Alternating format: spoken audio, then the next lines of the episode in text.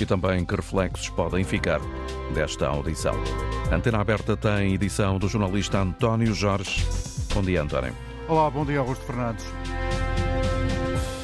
Vai ser uma sexta-feira quente em termos políticos. Já há manifestações por parte de alguns partidos na Assembleia da República. As declarações de João Galamba ontem na Comissão Parlamentar de Inquérito à TAP. O Presidente da República vai fazer declarações aos jornalistas às duas horas da tarde nos jardins do Palácio de Belém. É uma informação que a Antena 1 pode avançar desde já, na certeza que vamos transmitir em direto eh, também essas palavras aqui na rádio. Vamos transmitir em direto aqui na rádio as palavras do Presidente da República por volta das duas horas da tarde.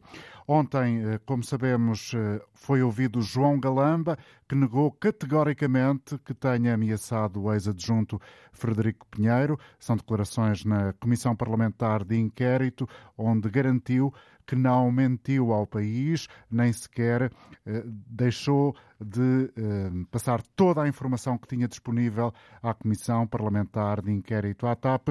Vamos eh, ouvir algumas dessas declarações numa síntese feita aqui pela jornalista Ana Isabel Costa. João Galamba diz que não mentiu ao país. Eu não menti ao país. Não ameaçou, foi ameaçado.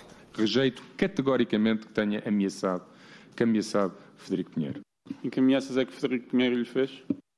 Essas ficam comigo, Sr. Deputado, mas foram, foram ameaças físicas, violentas, muito. O ministro diz que só cumpriu o dever e por isso continua confortável no cargo, apesar de toda a polémica a envolver o Ministério que tutela. Acordo todos os dias com uh, o sentimento de dever e obrigação de cumprir o meu trabalho, que cumpro com orgulho, sentido de dever e, espero eu, com competências. João Galamba pouco falou da TAP nesta audição no Parlamento, porque esteve quase todo o tempo a responder sobre o envolvimento na noite em que o SIS foi chamado para recuperar um computador. Que era quem é que lhe disse para contactar o SIS? O Sr. Ministro vai responder com certeza, se entender. Penso que já respondi, Sr. Presidente. Muito bem, Sr. Ministro. Penso que não, Sr. Presidente. Eu, eu não, não, tenho a resposta, não registrei. Quem é que lhe disse para contactar o SIS? O, o Gabinete do Primeiro-Ministro. Deputado, faz favor de prosseguir a sua audição. Secretário de Estado, sim. Foi Secretário de Estado Mendonça Mendes. O Ministro das Infraestruturas descreveu com promenor os telefonemas que fez na noite em que afirma que Frederico Pinheiro agrediu quatro pessoas do seu gabinete. O primeiro foi para o Ministro da Administração Interna. E esta foi a primeira vez que o disse. Já vamos escutar nesta emissão da Antena Aberta as opiniões dos ouvintes que se inscrevem neste programa através do gratuito, número gratuito 822-0101. Por agora tenho em linha dois convidados, Eduardo Oliveira Silva, jornalista, e também o jornalista David Pontes, diretor adjunto do Jornal Público, comentador de política da RTP. David, começo por ti. Bom dia, obrigado. Com uh, o Presidente da República, Marcelo Rebelo de Sousa, convocar os jornalistas para uma declaração por volta das duas horas da tarde, depois do Chega voltar a pedir a demissão imediata de João Galamba, da Iniciativa Liberal a querer ouvir António Costa na Comissão Parlamentar de Inquérito, com o PSD a dizer que Galamba não tem condições para continuar ministro. Temos aqui uma sexta-feira quente. Eu acho que sim, é que a esperança que porventura o governo, os socialistas e parte do país extenuado de achar que depois desta semana já passou de alguma forma é evidentemente uma, uma, um desejo imaturo, porque eh, depois daquilo que ouvimos ao longo das sete horas de audição de ontem, o que fica sempre a ideia é que eh, até o último momento da Comissão Parlamentar de Inquérito nós vamos ter sempre a hipótese de ter aqui alguma novidade ou algum pormenor que adense eh, esta trama. Não sabemos o que o Sr. Presidente irá falar, imagino que continuará a manter a sua posição bastante crítica eh, em relação, à, nomeadamente, à permanência de João Galamba no governo, mas agora é só um motivo que nos enche a todos de curiosidade de perceber de que forma, em que formato eh, Marcelo Rebelo de Sousa poderá exibir aquilo que, obviamente, continua muito vivo eh, na, na sua observação, na observação que irá fazendo dos acontecimentos, mas que, evidentemente, sabíamos desde o primeiro momento que António Costa decidiu desafiar de alguma forma aquilo que seria o entendimento e a leitura do Presidente da República, nós sabemos que Marcelo Rebelo de Sousa não iria descansar e não irá dar sossego ao Governo nessa frente, eh, aproveitará, imaginemos nós pelo, pelo horário e pela marcação que está, que isto ainda tenha a ver com os acontecimentos de ontem e de hoje de madrugada, ou seja, daquilo que foi ouvido na Comissão. Julgo que o, que o motivo maior que poderá levar o Presidente da República a falar é evidentemente o envolvimento do CID, é aí que eu julgo que temos uma questão de Estado complicada e aquilo que João Galamba disse ontem não foi de molde a sossegar. De, de alguma forma ele continua a acumular eh, detalhes e contradições que são difíceis de explicar num, num ministro que deveria estar, obviamente, mais bem preparado do que aquilo que demonstrou para, no fundo, ir subscrevendo uh, o seu, a sua versão dos acontecimentos. David Pontes, até que ponto uh, é que concordas com a ideia que já foi defendida esta manhã pelo deputado único do LIVRE, Rui Tavares, no Parlamento, que António Costa tem que mudar de estratégia e fazer aquilo que prometeu, ou seja, governar o país? Isto sendo certo que é também quem defenda que uh, o governo está, com esta confusão toda, numa espécie de beco sem saída. António Costa tem demonstrado habilidade para conseguir sair de becos sem saída e agora terá de convocar outra vez essa experiência política para sair deste ponto? Não sei, parece difícil. De alguma forma, o Primeiro-Ministro teve essa opção e, optou por se amarrar ao próprio Ministro. E isso agora é, é um ponto de ordem, digamos, que é muito difícil, de alguma forma, ele se se eximir. Não há aqui uma possibilidade, acho eu, sem perder completamente a face, de António Costa aligeirar esta carga e este peso que acaba por ser eh, João Galamba. Eu acho que é difícil para, para o Primeiro-Ministro divisar uma, uma estratégia diferente, a que foi seguida nos últimos dias, que foi de tentar descredibilizar o ex-adjunto. Continua a estar muito ao nível, digamos, de, de, do caso de polícia, uh, há uma espécie de tentativa de contenção de danos através de estratégias de comunicação, de comunicados, de afirmações, mas que não parecem ser, de alguma forma, uh, capazes de, de de afastar isso, que eu imagino que seja a crítica uh, do deputado do LIVRE, que é esta sensação de que o país está embrulhado num caso que não é produtivo, mas que, de alguma forma, nos questiona uh, desde o início sobre aquilo que eu julgo que está presente na crítica que podemos fazer à atuação do governo, que é esta ideia que eu julgo que tem muito a ver com a permanência do governo há longos anos no poder, e apesar de serem governos diferentes, o primeiro-ministro é o mesmo, e que há uma, uma, forma de encarar o aparelho de Estado, de encarar uh, os organismos como coisa sua. Eu recordo que é isso que desde o início é a crítica mais forte, que se calhar está desde o início feita, desde que, que este caso começou com Alexandre Reis, falava-se de uma da ligeireza com que é decidida e, e, e depois não é reavida uma indemnização, falava-se de depois de percebermos o, que, o, tipo de comunicação que havia eh, entre o Secretário de Estado, dessa ligeireza com que é tomada a própria administração da TAP, e acho que isso se prolonga de alguma forma para esta crise, na forma como é ativado uma coisa tão sensível como aos serviços de segurança.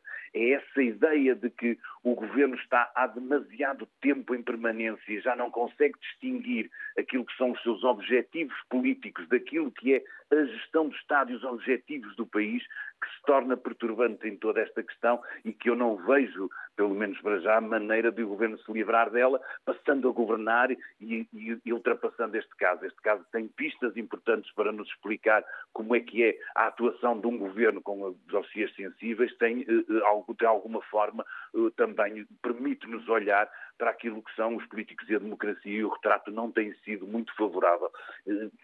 Todos nós, como país, desejávamos, porventura, que não se tivesse entrado neste turbulinho, mas depois de estar lá metidos, é muito difícil sair sem, obviamente, chegarmos a conclusões. David Pontes, o que é que a tua intuição diz? De alguma forma, António Costa quer uh, precipitar a uh, conclusão desta legislatura mais cedo do que o normal? Há uma ideia que, que, sempre esteve presente desde que António Costa foi, foi, para o governo e que o próprio Presidente da República sublinhou. É que, ao longo deste percurso e depois da surpresa que foi a própria maioria absoluta, haveria por parte de António Costa alguma vontade de um dia conhecer um caminho político uh, diferente.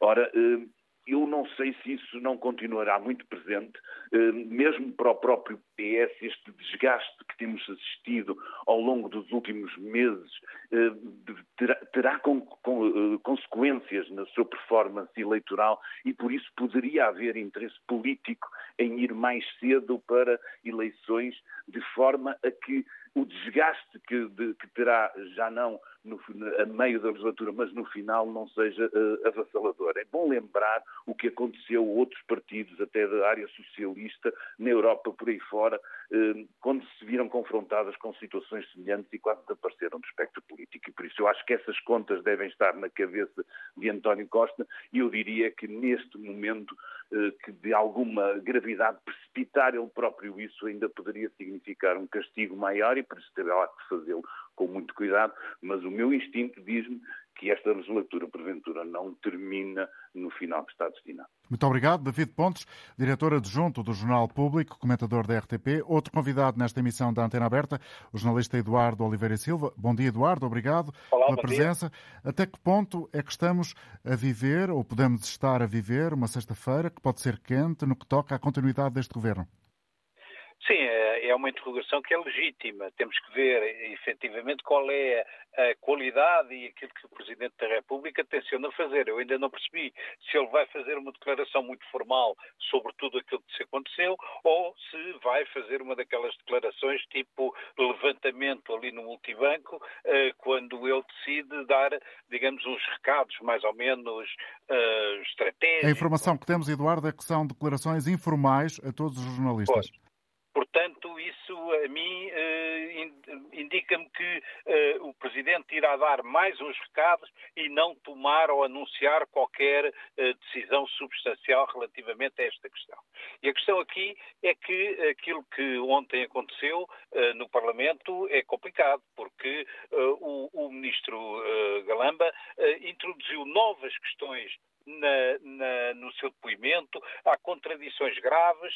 Ontem eh, eh, introduziu também, eh, digamos, nos telefonemas eh, que ele fez mais ou menos para todo o lado, eh, também o secretário de Estado adjunto do Primeiro-Ministro, Mendonça Mendes. Portanto, é por uma unha negra que ele não, que, que, que, não, que não mete ao barulho, digamos assim, o Primeiro-Ministro e, e, e, quase que, que se é o. Em todo caso, essa ilação já foi retirada, até porque a Iniciativa Liberal já apresentou um requerimento para ouvir António Costa na Comissão é Parlamentar. E muito bem, e muito bem, porque depois, se é o principal acólito do Primeiro-Ministro que lhe diz para ligar para o SIS, então eh, é muito difícil eh, nós admitirmos que o Primeiro-Ministro não sabia, ou, pelo ou até eventualmente podemos especular sobre a hipótese de ele próprio ter dito e dado essa recomendação. E isso, por aquilo que se vê, é extremamente grave, porque já todos percebemos que não se pode acionar o SIS de qualquer maneira pela calada da noite. Além disso,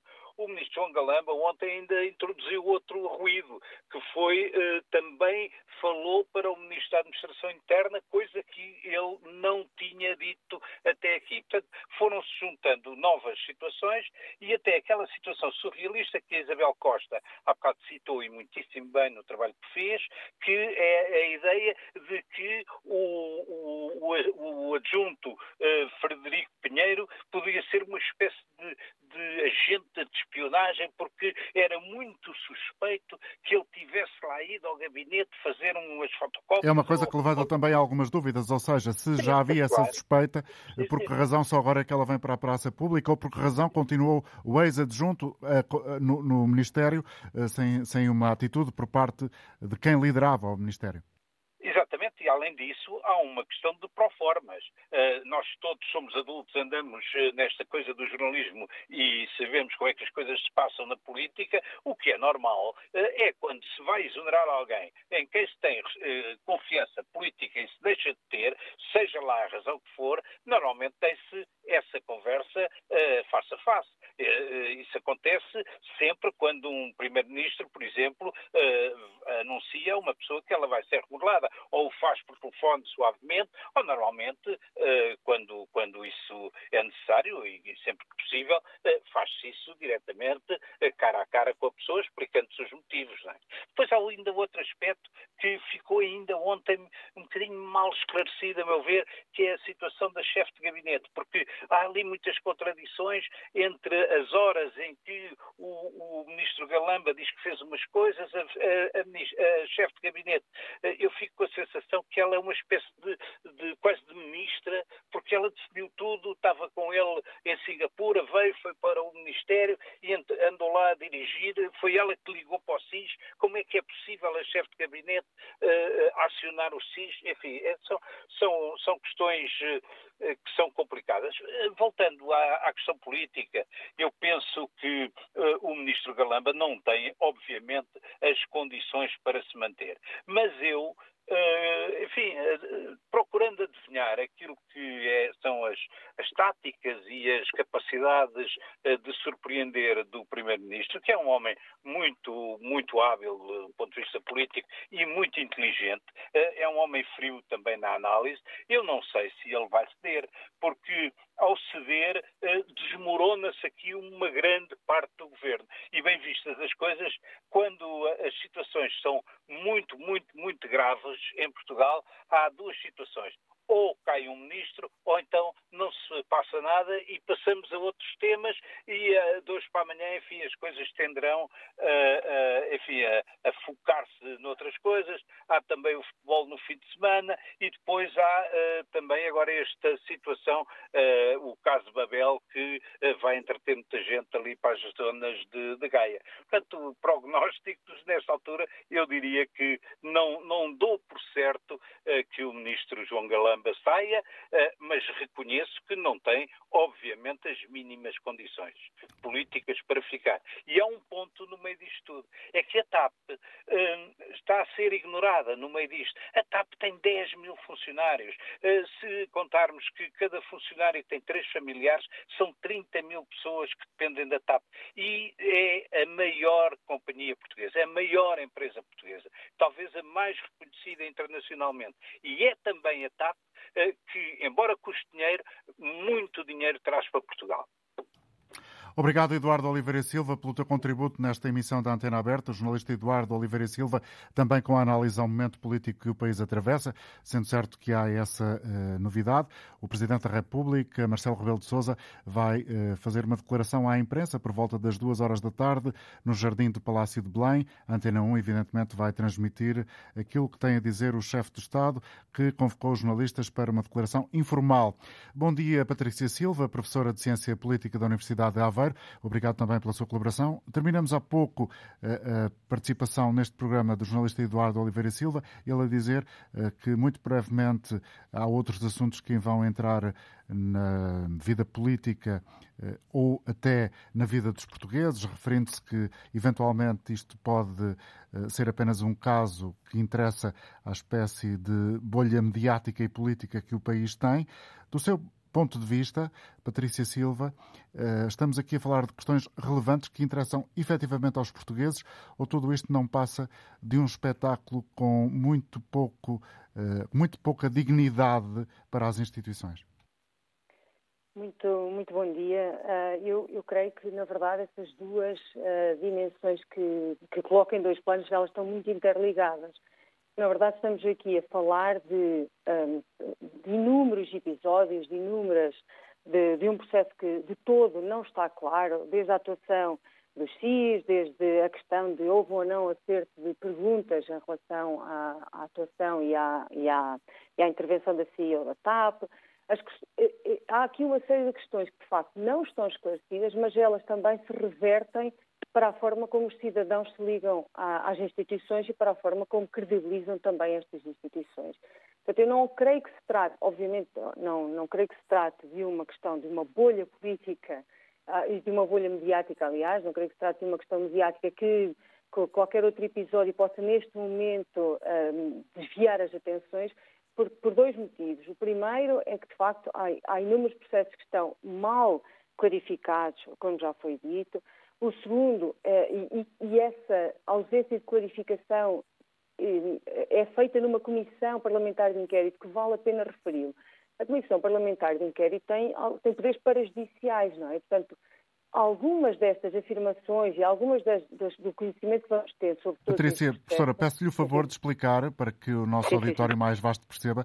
Quando diz que uma comissão parlamentar de inquérito tem poderes parajudiciais, o que é que isso na prática significa? Isso na prática significa que, embora se trate de uma comissão que tem poderes para uh, tentar averiguar politicamente um, uh, eh, o processo, não é? E, portanto, e, portanto trata-se de um mecanismo de prestação de contas também do governo e da atuação do governo perante uh, o Parlamento, que é quem o governo também presta contas, na verdade, ela tem também uma atuação parajudicial na medida em que algumas das afirmações e alguma, de, de alguma desta matéria que é descoberta nestas comissões uh, parajudiciais podem ser extraídas, destas afirmações podem ser extraídas certidões, e ontem também foram sendo pedidas estas certidões, para que elas fossem, sejam encaminhadas para o Ministério Público e, e para que uh, depois elas possam ser judicialmente uh, acompanhadas e judicialmente seguidas. E, portanto, há aqui um processo que é, naturalmente, nós podemos achar, poderia entender que há aqui apenas uh, que retirar conclusões políticas dessa prestação de contas entre aquilo que foi a atuação dos membros do governo para com o Parlamento, a quem deve essa prestação de contas, mas também há esta intervenção do Ministério Público e seguramente terá de existir esta intervenção do Ministério Público, porque foram de facto pedidas essas certidões, e na verdade, em última análise, temos aqui um gabinete ministerial que uh, está, potencialmente está sob investigação do Ministério Público sobre uh, toda, toda a condução deste, deste processo, o que de alguma forma também esvazia o trabalho, esvazia a credibilidade, esvazia o potencial e, e, portanto, as atividades em que o próprio Ministério se pode envolver neste, neste momento. Mas, mas, mas uma eu... coisa fica clara, para além daquilo que quer dizer, que percebo, percebo que tem para acrescentar, uma coisa fica clara, é muito difícil uh, uh, entender que o Primeiro-Ministro António Costa não soubesse que o SIS ia ser uh, chamado ao assunto. Essa é uh, quase uh, essa, é, essa é para mim, da minha leitura de todo este processo, é o ponto-chave. E é o ponto-chave porque é aquele que, na verdade, é menos claro e em que uh, aquilo que vimos ontem também, esta remissão para, para problemas de memória, portanto, é, é, é, provavelmente o ponto mais sensível e que o Ministro ontem disse de ter, não se recordar bem, não consegue bem recompor como é que foi feita uh, esta ativação dos serviços de segurança. A verdade é que convém deixar isto muito claro. Independentemente de quem, de quem terá chamado uh, os CIS, o CIS e os serviços de segurança, a verdade é que os serviços de segurança estão sob a dependência do Primeiro-Ministro. É ao Primeiro-Ministro que cabe nomear e exonerar os diretores dos serviços de segurança, é ao Primeiro-Ministro que cabe controlar a atuação destes serviços e, portanto, esta, eh, em última análise, se há uma atuação destes serviços que dependem diretamente da atuação do Primeiro-Ministro, quer por via da nomeação, quer por via do controle das suas atividades, em última análise, esta, esta atuação também tem implicações sobre a atuação e sobre o envolvimento do Primeiro-Ministro. E fazem sentido, do seu ponto de vista, os pedidos, eh, por exemplo, da Iniciativa Liberal para uh, ter o Primeiro-Ministro António Costa na Comissão Parlamentar de Inquérito? Eu, eu, creio que sim, porque eu, eu, quer dizer, eu não, não eh, confesso que precisaria de, de ter mais, mais informação sobre as motivações invocadas pela iniciativa liberal. Contudo, tratando-se de, uh, de, uma relação de tutela, uma relação de, desta, de, de, direção e do controle da atuação, portanto, porque é ao Primeiro-Ministro que cabe o controle da atuação sobre estes serviços, naturalmente ele é o responsável político pela atuação destes, destes serviços. E, é portanto... isso que está na base do requerimento, ou seja, é aquilo Exatamente. que a Iniciativa Liberal considera ser incompatibilidades entre as versões uh, que vieram a público e na, no relacionamento do SIS nesta matéria.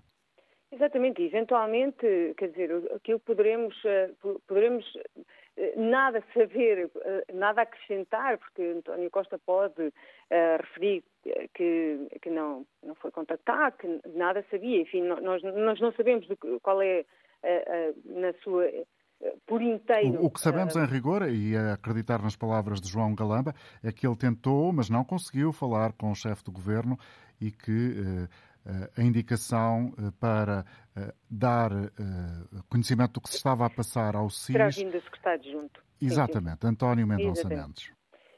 De, de, qualquer das formas, uh, uh, portanto, na verdade, uh, este secretário adjunto, o Sr. Primeiro-Ministro, atua também por delegação de competências do, do, do Primeiro-Ministro e, portanto, neste sentido, creio que faz sentido ouvir também a, versão, a versão do Primeiro-Ministro neste processo, sobretudo por, por, como disse, pela questão da, da responsabilidade política sobre a atuação uhum. destas entidades. Já agora, como é que interpreta aquilo que acabou por ser um recado direto para esta questão central na vida política portuguesa, à margem de uma iniciativa em que recebeu a seleção de handball em cadeira de rodas, campeã mundial. Marcelo Rebelo de Sousa, sem falar da questão em concreto, teve esta frase: é uma ilusão achar-se que se pode ter poder sem ter responsabilidade.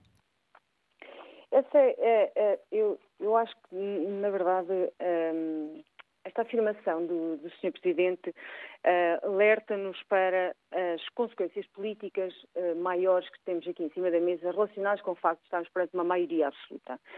Uh, as, as, maiorias absolutas têm poder acrescido. Esse é algo que nós não podemos negar, porque esse poder tem menor estão menor, menos pressionadas por outros adversários porque tam também têm menos incentivos para prestar contas, uh, têm menos necessidade de acomodar a perspectiva de outros, de outros adversários e, de alguma forma, isso dá, faz com que estas maiorias absolutas tenham poder acrescido. Mas esse poder acrescido, uh, que muitas vezes pode reverter-se em excesso de confiança na gestão de algumas, de, de algumas matérias, não pode implicar a ausência de prestação de contas e ela tem responsabilidades acrescidas. E, portanto, embora uh, eh, um, ehm, possam existir menores pressões externas do ponto de vista dos adversários políticos, neste caso, a falar dos partidos da oposição, dos partidos que estão com representação parlamentar, que nestes contextos têm menos voz e têm mais dificuldade em fazer valer as suas, as suas posições, estas, as, as os, os, governos de maioria absoluta têm também um, ehm, de lidar com questões internas, com questões de prestação de contas e têm também responsabilidades acrescidas que devem, uh, que devem ser uh, compatíveis com aquilo que é o poder acrescido de serem uma, governos de maioria absoluta. Não sabemos, ah, creio, espero que ah, nesta, nesta intervenção que se espera ao início da tarde do Sr. Presidente da República venha a ser esclarecida com mais, ah, com mais nitidez o que é que o Sr. Presidente da República se refere, mas creio que há aqui espaço também para, para se exigir mais também de governos de maioria absoluta. Muito obrigado, Patrícia Silva, por ter também colaborado com a Antena 1 esta manhã, professora de Ciência Política da Universidade de Aveiro, a deixar-nos aqui a sua leitura e interpretação de alguns factos que estão no centro desta emissão e da vida política em Portugal. Vamos escutar a opinião de alguns ouvintes. Jorge Esteves está connosco em Mafra. Bom dia. Obrigado pelo tempo que está em linha a aguardar para fazer ouvir a sua opinião. Bem-vindo. Bom dia. Eh, eu peço desculpa do, do som ambiente porque tenho estado a aguardar, mas e com gosto de ouvir toda a emissão. Uh, estou numa superfície comercial. Eu estou a falar da localidade de Venda do Pinheiro, no Reino de Mafra, e tive a oportunidade há algumas semanas, assim, em boa verdade, há alguns meses, de intervir numa, numa outra antena aberta relacionada com esta temática que, se bem, se bem nos lembramos, tem a ver com a, com a gestão da TAP. E, na altura, tive a oportunidade de fazer uma referência uh, relacionada, porque era o que se estava a abordar nesse dia, da, questão da, doutora Alexandra Reis. Doutora, ou engenheira, agora não quero errar. E, e, em suma, ontem tivemos um desenvolvimento que, eh, felizmente, eh, que vós, comunicação social, nos, nos dão conhecimento, mas que tem a ver com o que, se, o que tive a oportunidade de mencionar há alguns meses atrás. A questão dos vencimentos, quer em organismos públicos, quer também em organismos privados, e nomeadamente o papel das comissões de vencimentos.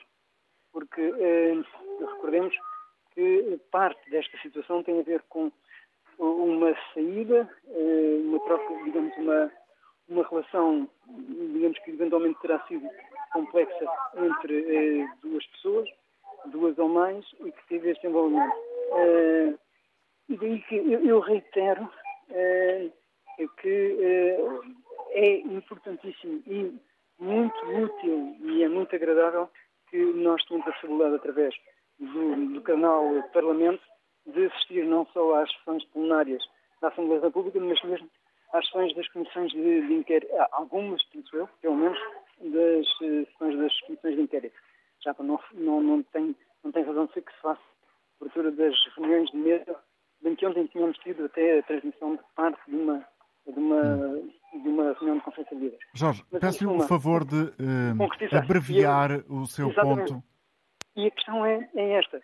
Uh, um, os, os, nossos representantes uh, na Assembleia da República deverão dar um, uma nova, uma, uma, nova, um novo ênfase à, à, à, à ação fiscalizadora da ação das comissões de vencimentos. Porque é aí que acabam por estar a origem de várias situações que se tornam depois delicadas e que vem, depois vêm a resultar em situações que, por exemplo, decorrem de madrugada e que definir, e isto fazendo referência ao que nos últimos dias tem falado, definir exatamente as linhas do tempo dos contactos entre, eh, entre governantes é, é importantíssimo, porque eh, uhum. será que determinada pessoa que vinha no avião eh, conseguia falar com determinada pessoa que teoricamente estaria a dormir? Enfim, Ficam as suas interrogações no ar. Obrigado pela sua participação. Jorge Esteves, em Mafra. Em Pombal, Mário de Oliveira, bom dia. Bom dia, doutor António Jorge. Bom dia, auditório. Eh, eu vou ser breve e, e vou sintetizar aquilo que eu quero dizer. Eh, eu acho que estamos num país em que há muitos incendiários e alguns a apagar os fogos. E na política isso também acontece. Eu estou-me a lembrar, eh, eu vou falar aqui do Sr. Presidente da República, porque ele vem, vem a talho de foice, ele vai produzir hoje algumas, algumas informações que nós todos desconhecemos. Mas o Sr. Presidente da República, quando o, Sr. o Dr. António Costa eh, governou em minoria, e refém do Partido Comunista, toda a gente pensava que o governo ia cair. Estávamos todos uh, a evitar que fosse que houvesse eleições. Foi-se para eleições, o doutor António Costa ganhou uma maioria absoluta. E no dia em que ele foi a, foi a tomar posse, eu lembro perfeitamente das, das, daquilo que o Sr. Presidente da República produziu, das palavras que ele produziu. Ele disse que absoluta não era poder absoluto. E não é. Só que daí eh, daí para cá, a esta data, o Sr. Presidente da República tem produzido palavras que, no meu entendimento, são incendiárias. Incendiárias porquê? Falar na desolação da Assembleia da República, falar eh, essas coisas para a comunicação social, a comunicação social quer é motivo para vender jornais e produzir informações. Eu não estou aqui a, a, a pôr culpas à, à, à comunicação social. O Sr. Presidente da República devia ter um papel como teve no primeiro mandato. Dar comida aos sem-abrigo, sair de casa e, e, e, tirar umas selfiezinhas, aconselhar o governo. Essa é a função do Presidente da República. Não é governar. É Obrigado. É ajudar a governar. Obrigado, Mário.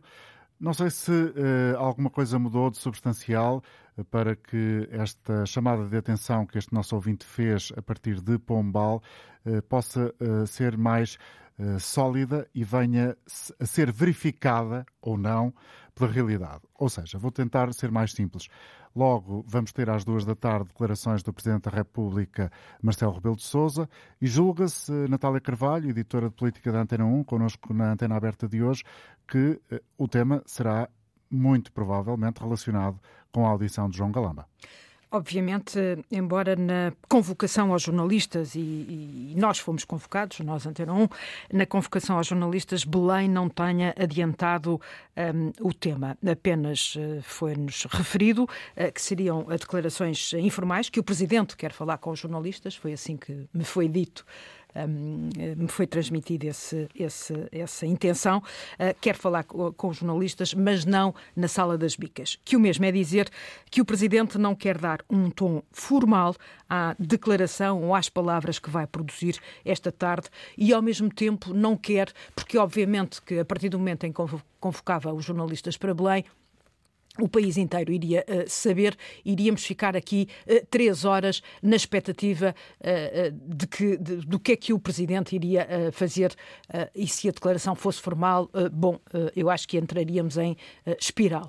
portanto, o Presidente, obviamente, quis, quer falar, quer dizer coisas, uh, mas não quer dar esse tom uh, formal e, dar esse peso que uma declaração na sala das bicas, Pode que é a sala. a dizer que aquilo que temos assistido nas últimas horas em Portugal continua a degradar o, papel, o papel e a imagem das instituições, por exemplo? Irá de certeza fazê-lo e não sei se não irá subir de tom. Já ontem foi muito duro no meio de uma recessão à Federação de Voleibol. Um, handball, handball. De handball, peço em desculpa, cadeira em cadeira de rodas.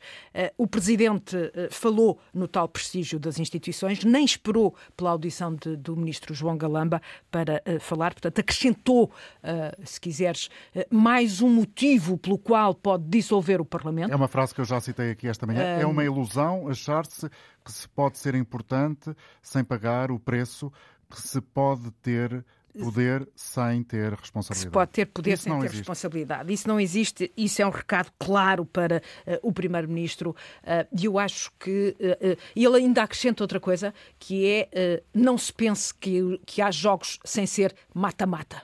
Uhum. ou seja, ele está zangado, ele está a apertar o cerco ao governo e quer manter uh, esse cerco bem apertado, e é isso, julgo eu, que o vai fazer. Ou seja, tudo aquilo que ele disse ontem, e já foi duro, ele vai acrescentar uma nota mais a, essa, a essas palavras e, e quer fazê-lo publicamente com os jornalistas à volta e desta vez não usar um pretexto como a seleção de handball em cadeira de rodas para dar ao governo. Quero fazê-lo diretamente, digamos. Um, e isto antes uh, da uh, reunião que vai ter, reunião semanal com o Primeiro-Ministro, uh, que normalmente é às quintas-feiras, mas por razões de agenda foi adiada para hoje, sexta-feira. é uma reunião que acontecerá no final da tarde e, portanto, o Presidente.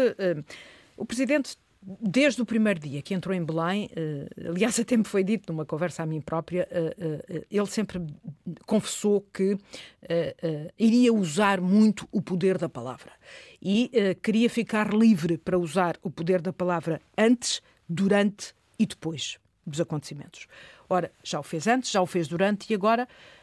vai querer falar no final destas três audições que ocorreram nos últimos dois dias foram 20 horas uh, de audições ao adjunto, à chefe de gabinete e ao ministro, uh, e, portanto, uh, o presidente terá seguido com algum detalhe essas audições e, e quererá dar a sua sentença nesta altura e, e deixar imagino eu, palavras duras, eh, mais uma vez, para o Primeiro-Ministro e para o Governo. Obrigado, Natália Carvalho, editora de Política da Antena 1, a deixar-nos aqui já algum contexto sobre aquilo que eventualmente podemos esperar da intervenção pública junto dos jornalistas que chamou aos Jardins do Palácio de Belém eh, por parte do Presidente da República, Marcelo Rebelo de Sousa. Estamos a 10 minutos do meio-dia. Vamos ouvir agora Francisco Ramalho, que liga de Corroios. Bom dia. Bom dia, António Jorge, bom dia a todo o auditório. Olha, António Jorge, isto há aqui duas versões uh, fundamentais e contraditórias. Que uma é do, uh, do Sr. Frederico Pinheiro, o ex-adjunto do, do, do seu ministro, e a outra da chefe de gabinete do Sr. Ministro Galamba e do próprio ministro. Agora, quem é que tem razão? Eu já ouvi, não sei se isso irá para a frente, que o Ministério Público irá deslindar isto. E aí sim, poderá estar a chave do assunto. Sabermos quem é que tem razão. Se o Ministério, evidentemente, fazer o trabalho que deverá fazer. E o que sabemos, António Jorge, o essencial disto tudo, na minha opinião, é que esta gente se prepara para, para cometer uma coisa muito má, muito má para o povo e para o país. Depois da ruinosa gestão da TAP, depois dela finalmente estar a dar lucro, parece que, parece não, vão, vão privatizá-la. E isto é muito mau, António Jorge. Ora bem, eh, portanto, esperemos que o nosso povo consiga tirar algumas ilações disto tudo e na próxima vez que for chamada às urnas, dê força a outra gente que não é esta, PS, PSD, extrema-direita. Obrigado. Portanto, veremos. Adeus, Francisco, bom dia. Rodrigo Lobo está no Porto. Bem-vindo, Rodrigo. Bom dia, Antena. Uh, infelizmente, de, vamos, infelizmente não, não, felizmente vamos como 50 anos de 25 de Abril daqui a um ano, mas infelizmente, desde o, o governo de Sócrates até ao atual, ainda temos uma pseudo-democracia. Eu recordo e lembro às pessoas que para haver uma, uma, democracia tem que haver justiça. E a justiça é o alicerce de qualquer democracia. E infelizmente em Portugal, justiça é coisa que não existe. Há uns anos para cá. Eu não queria fugir ao tema, mas só queria lembrar os casos do Sr. José Sócrates e do Sr. Ricardo Salgado, que estão há anos, há anos, anos por decidir, até provavelmente até por escreverem, é uma autêntica vergonha. Nós não temos Ministério da Justiça nem Ministro da Justiça, nunca tivemos. E agora queria recordar uma coisa e aos, uh, aos, aos ouvintes. Quando há casos de corrupção e pessoas presas do PS, principalmente do PS, é o caso que eu estou a falar, nós ouvimos o seu Primeiro-Ministro, que ainda por cima é jurista, de ir para, para a praça pública uh, dizer que não se deve condenar, passou pela NAMA, as condenações a pessoas. Não quero que me interprete mal, Rodrigo, mas uh, eu gostava que se centrasse no, no, tema central, passe a repetição. Mas, mas depois vimos o Sr. António Costa acusar pessoas inocentes como ladrões, agressores, etc. Bom, é a tal presunção de inocência que não existe no Sr. Costa. Esta telenovela do Sr. Galamba vai mais uma vez comprovar que este governo socialista é líder, mas completamente líder na mentira. Está aprovada. Em defesa dos seus interesses e dos seus amigos e nunca a favor dos interesses nacionais, o que é lamentável. A nossa tolerância está a chegar a um nível que as pessoas inteligentes um dia são, se calhar, proibidas de pensar apenas para não ofendermos os imbecis. Muito bom dia. Muito bom dia, muito bom dia, muito obrigado, Rodrigo. Johnny Pires, bom dia, está connosco em Aveiro, bem-vindo. Olá, bom dia. Bom dia. Antes de mais agradecer a oportunidade para poder falar um bocadinho convosco, dar a minha opinião. Um abraço aí para o estúdio também. Um, Nomeadamente, eu penso que seria se fiquei esclarecido com toda esta novela que tem acontecido na Comissão de Inquérito, obviamente que não fiquei esclarecido. Parece-me que isto é mais um bocadinho do jogo do empurra. Um, uns dizem alhos, outros dizem bugalhos. Quando não, quando não querem responder, esquivam-se à resposta. Alguém mente ou todos mentem. Uh, basicamente é uma novela típica portuguesa. Ou seja, ficamos todos um na mesma feliz. sem perceber nada, é isso que quer dizer, é, Johnny? É, só há uma diferença com as novelas, é que no final os vilões não, não lhes acontece rigorosamente nada. Muito obrigado, bom dia. Obrigado, Johnny Pires. Vamos ouvir agora na Madeira José Gouveia, bom dia. Bom dia, um abraço fraterno da Madeira para todos. Bom, a minha opinião sobre isto é simples e muito direta principal causador de todo este barulho que apareceu e que está é o nosso Presidente da República, de quem eu estimo e tenho muita consideração, mas que se excediu e muito, e muito, e muito, e muito na linguagem que tem usado ultimamente, de falar todos os dias e buscar tudo e mais alguma coisa. Isto não faz parte das funções do Presidente da República, acho eu. A segunda opinião, isto é um filme do, isto é um terror, é um filme de horrores que quase não se consegue ver. É traumatizante ouvir e ver o que está passando na nossa Assembleia da República. Mais grave, na minha opinião, é que, de facto, a questão central não estamos a falar, que é a TAP e que todos nós portugueses fizemos da TAP. A nossa TAP não, não merece nem precisa ser vendida. Deixe-me só interromper José Gouveia para dar conta, uma vez que já fiz referência aqui a outros partidos, que nesta altura o PCP também uh, uh, presta declarações aos jornalistas na Assembleia da República e há uma ideia-chave que é uh, a incredulidade com a permanência em funções de João Galamba por parte do PCP, é o que está a dizer Bruno Dias na Assembleia da República. José, continua, por favor. Acho extremamente degradante o espetáculo que se passa na Assembleia da República. Quando nós pagamos os deputados a preço de ouro, no fundo ficamos sem a questão principal. Há uma coisa que nunca ninguém explicou. A chefe de gabinete tem ou não tem poderes para ativar o que ela ativou. Segundo ela, diz que foi comunicado quando começou em funções em determinadas situações faziam. Então, não se fala nisto. Não falamos na TAP. Eu sou ilhéu. E a coisa que mais me revolta é falar na venda da TAP. E porquê? Porque nós, ilhéus, e não só, precisamos da TAP. A TAP, para mim, é um bocadinho de todos nós. Neste caso, é um bocadão. Mas se nós ficamos sem a TAP, o que é que vai acontecer? Os Açores têm a SATA. E muito bem, é de aplaudir. É dinheiro do erário que vai. Claro que é. Mas se nós contribuintes já estamos a pagar, por que é que vamos ter de vender aquilo agora?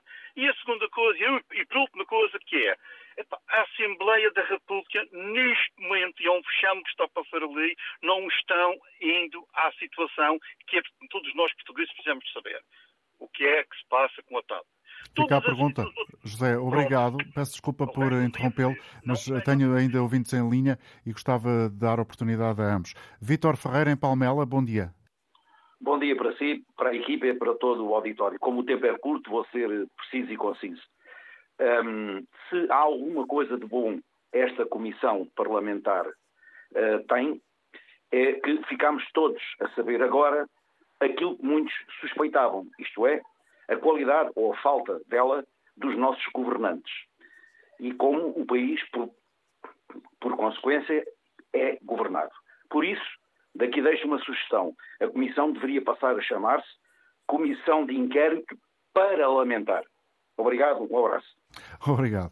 Uma piada antiga. Vítor Ferreira em Palmela, depois dele, uh, julgo que é possível ouvir Margarida Cornélio em Cascais. Bom dia. Bom dia. Olha, eu estou devastada com tudo isto. Acho que os partidos políticos neste momento esqueceram-se do que é fazer política. O PS entrou numa deriva lamentável, lamentável. Dentro de toda esta salganhada, o que o outro, o, o, o, o interveniente, não este, o anterior, disse, que fala-se tudo menos da TAP. E é um facto. Não se fala na TAP. Eu tenho ouvido, eu costumo ouvir as comissões parlamentares, costumo ouvir os debates da Assembleia da República, gosto de ouvir. E neste momento, partidos a sério a fazer política neste país, há, há dois. É o Partido Comunista e o Livre. Porque até o Bloco de Esquerda está a entrar na deriva neste discurso ridículo que está tudo a ir atrás do, do, do que o Chega pretende. Eu, eu, eu, pergunto, o que é que eles querem fazer à democracia? É isto? É que vamos perder o controle da democracia? O que eu peço aos partidos é que acordem. O, quem está no governo, governe. E ao contrário do que disse aí um senhor, eh, eu lamento dizer, mas os nossos políticos estão mal pagos. E se calhar isso é um dos problemas. As pessoas não ganham assim tanto como as pessoas julgam. E eu acho que quem está à frente de um governo e quem está numa Assembleia da República deve efetivamente. Aliás, em Portugal toda a gente está mal paga, isso também é uma questão geral. Agora, é, é, é lamentável, tudo isto é tão lamentável, fala-se de tudo menos de política. Isto parece um, um, uma, um caso de quadrilheiras e de vizinhas à pancada. É tão lamentável, tão lamentável que eu penso, acordem aos partidos, acordem, porque a democracia, assim, vai estar em perigo. E Obrigado, é Margarida. Bom dia e bom fim de semana para si e para todos aqueles que estiveram connosco. Margarida Cornélio encerrou o programa de hoje. Até segunda-feira.